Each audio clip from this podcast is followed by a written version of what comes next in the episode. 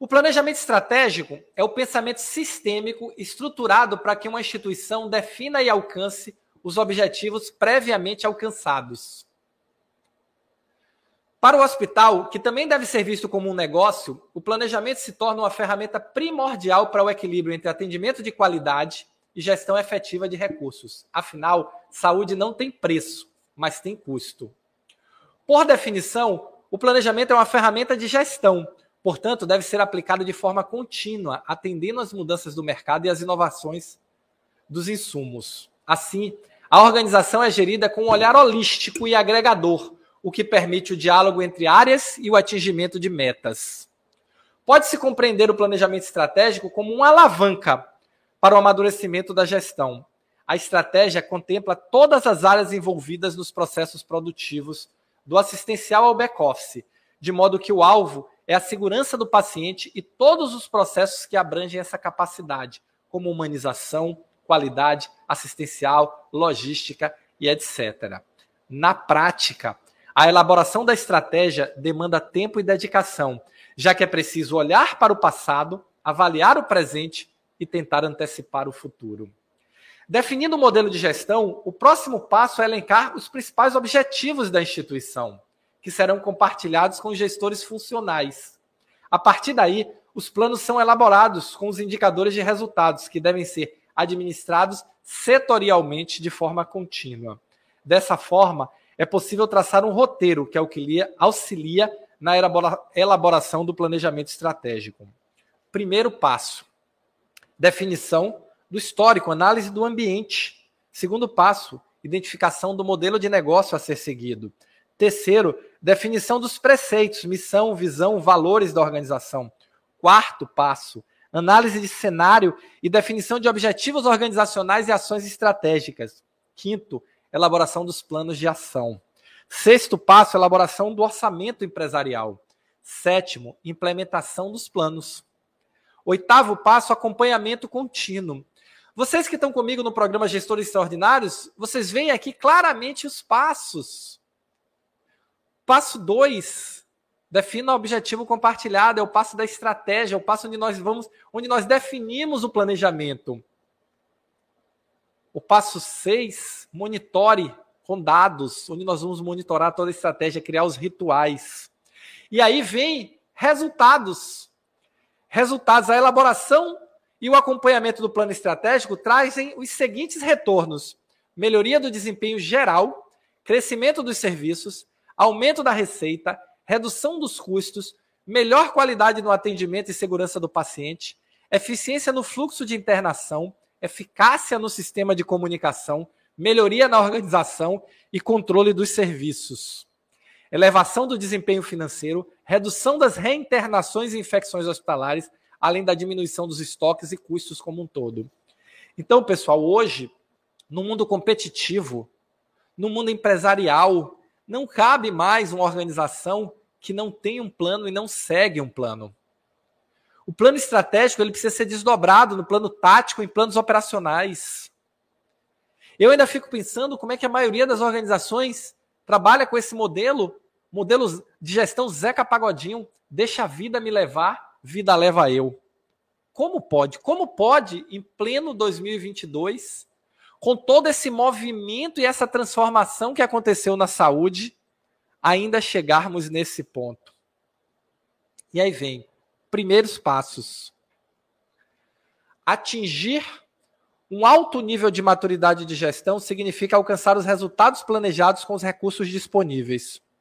Quanto maior, mais contínua e sustentável for essa capacidade, superior será o potencial administrativo.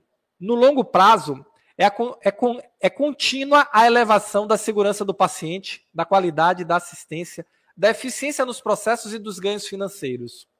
Um planejamento estratégico eficiente passa invariavelmente por uma revisão do plano empresarial, para que, antes de mais nada, fique claro se os objetivos traçados estão adequados à realidade da instituição. Essa etapa abarca metodologias de análise gerencial, tais como a matriz BCG, que estuda portfólio de produtos e serviços, Análise SWOT, que cruza os aspectos internos, forças e fraquezas, externos, oportunidades e ameaças. Análise das cinco forças de Porter, que entende o posicionamento e os diferenciais da instituição em relação aos pilares clientes, concorrentes, fornecedores, novos entrantes e produtos substitutos. Nessa etapa, será revisto o posicionamento estratégico e definida a estratégia empresarial, com ranqueamento de objetivos de médio e longo prazos, além de orçamentos e investimentos. Grande, as grandes metas devem ser subdivididas em objetivos menores, os quais são distribuídos a departamentos responsáveis pelo seu atingimento. Por exemplo, se uma das intenções for reduzir glosa, existem atividades a serem desempenhadas pela equipe clínica. Fornecimento assertivo de informações que justifiquem procedimentos. Pela equipe de relacionamento com a operadora, transmissão correta e tempestiva das informações e documentos comprobatórios. Pela central de guias, que deverá buscar autorizações prévias para todos os procedimentos. Em geral, por todas as áreas ligadas ao ciclo de faturamento. Nesse caso, cada departamento pode ter a meta de reduzir em determinada proporção o número de erros nos, nos procedimentos. Para que as atividades não fiquem perdidas na rotina hospitalar, é necessário que resultados sejam mensuráveis e comparados com indicadores de qualidade e operacionalidade.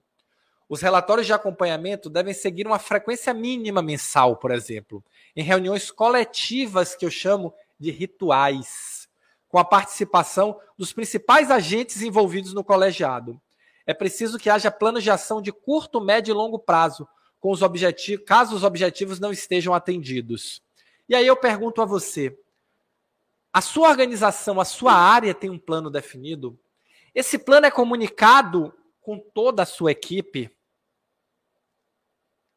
Você tem os indicadores definidos de como você vai monitorar? Você tem definido os rituais de acompanhamento e monitoramento, acompanhamento semanal? Você fez o desdobramento das suas metas em mensais e semanais? Porque, pessoal, isso é gestão. É isso que eu falo aqui, é isso que eu oriento vocês. Esse é o processo de gestão que nós precisamos implementar no nosso dia a dia. E aí, continuando aqui, ferramentas de gestão.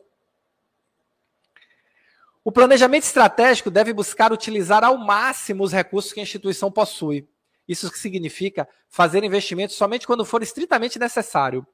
Caso haja infraestrutura satisfatória de tecnologia da informação, sequer são necessárias aquisições. Para tanto, é preciso um plano de capacitação de funcionários e gestores, de forma a elevar o aproveitamento utilizado, otimizando a utilização de recursos do parque instalado. Cada vez mais eu vejo organizações investindo em mais tecnologia, mais tecnologia, e não para para utilizar as tecnologias que tem.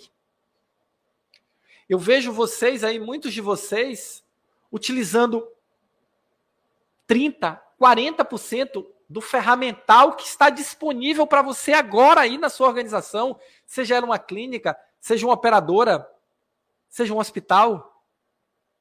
Então, vamos utilizar, eu costumo dizer que isso é tirar o leite da vaca.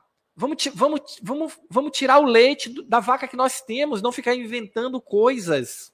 Você gostou desse vídeo? Quer saber mais? Assista o vídeo completo no YouTube. Vai lá, aqui embaixo está o endereço www.youtube.com.br. Estou te esperando.